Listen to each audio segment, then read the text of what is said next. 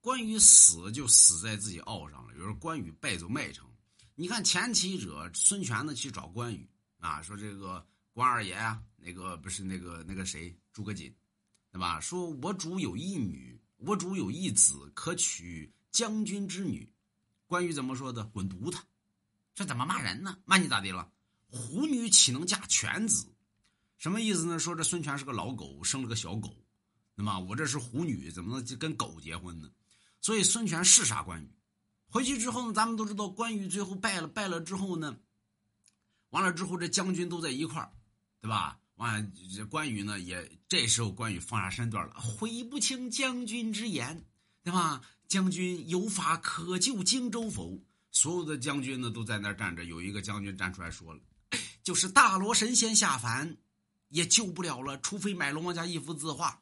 关羽说上哪儿买去啊？在困在这这个孤城之内。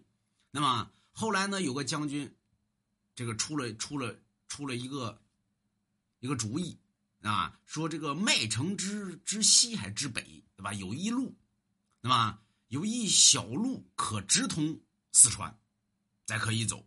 那么，那个有一大路，大路必有埋伏，再走小路回去。关羽又傲起来了，那就算有有伏兵，我我我岂能怕他？就走大路，咋地了？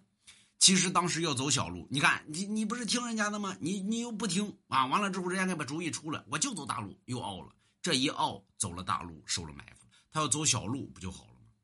那么这这这这不就直通四川了吗？所以关羽到最后还是没听，听人劝吃饱饭，最后没听人劝，对吧？